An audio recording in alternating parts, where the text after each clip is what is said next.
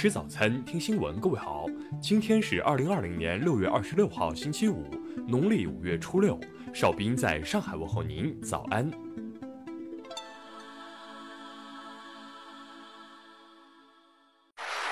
首先来关注头条消息：逃跑路线曝光，数百乱港暴徒这样逃离香港，港区国安法颁布实施在即。乱港分子纷纷四处打探逃走路线。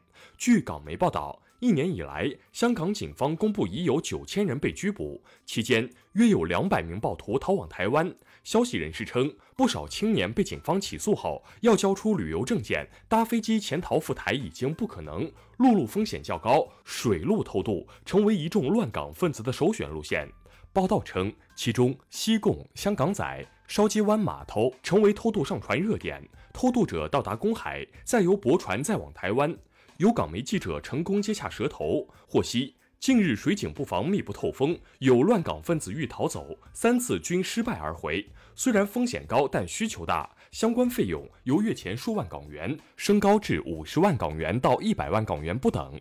值得一提的是，对于多次向法庭申请离港保释不获批准的港独头目黎智英，目前想要潜逃可谓难上加难。有消息人士对港媒透露，因为黎智英太出名，风险高，他即使重金给千万元偷渡费，也没有蛇头做他生意。下面来关注国内方面的消息。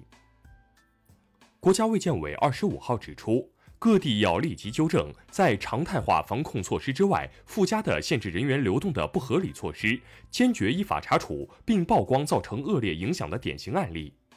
国家防总日前下发通知，要求各地坚持底线思维，强化忧患意识，立足于防大汛、抗大洪、抢大险、救大灾，全力做好防汛和山洪地质灾害防御工作，确保人民群众生命安全。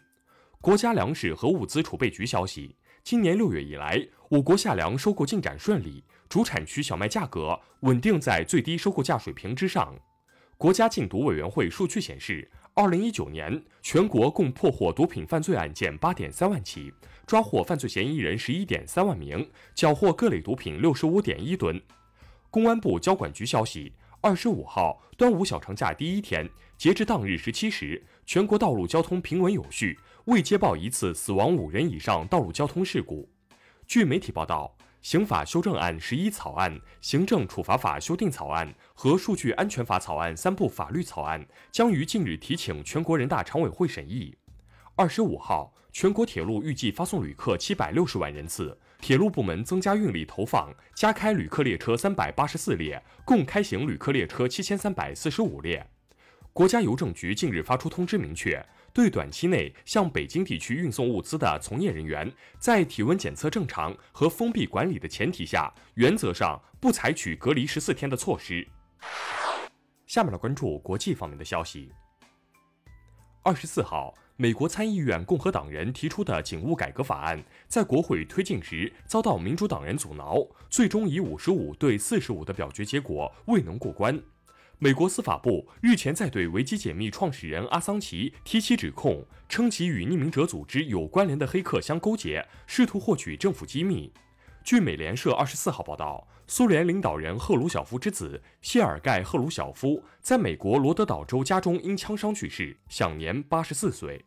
国际货币基金组织二十四号晚发布世界经济展望，预计二零二零年全球经济增长率为负百分之四点九。世卫组织二十四号指出，新冠疫情仍在美洲多国肆虐，目前仍未到达峰值。中美洲和南美洲疫情形势尤其严峻。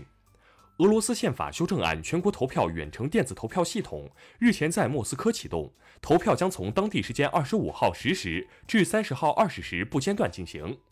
法国卫生部长二十五号表示，将在疫情高风险地区进行大规模新冠病毒检测，涉及巴黎所在的法兰西岛大区一百三十万居民。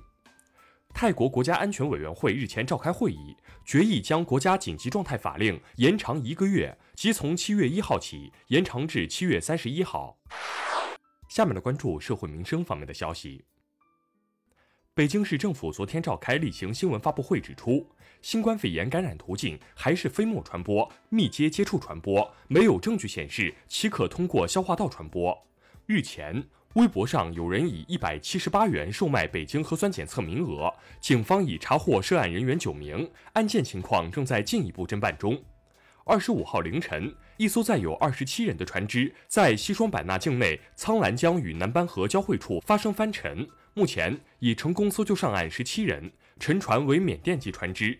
近日，山东一女子自称两次被顶替上大学，当地官方已责成纪委监委、教体局、公安分局等有关部门组成联合调查组，迅速进行调查核实。云南盈江县日前突发山体滑坡，致三名村民失联。灾情发生后，当地县委县政府全力组织开展救援工作，另有一百七十七名群众被转移到安全地带。最后来关注文化体育方面的消息。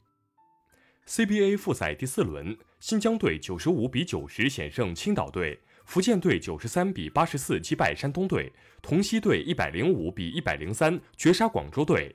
昨日，NBA 传奇球星文斯卡特正式宣布退役，结束了二十二年的职业生涯。我国著名配音表演艺术家、国家一级演员刘广宁二十五号凌晨在上海逝世，享年八十一岁。近日。美国加利福尼亚州单日新增新冠肺炎确诊病例数连创新高。迪士尼公司二十四号发表声明称，将推迟加州各主题公园和度假酒店的开放时间。以上就是今天新闻早餐的全部内容。如果您觉得节目不错，请点击再看按钮。咱们明天不见不散。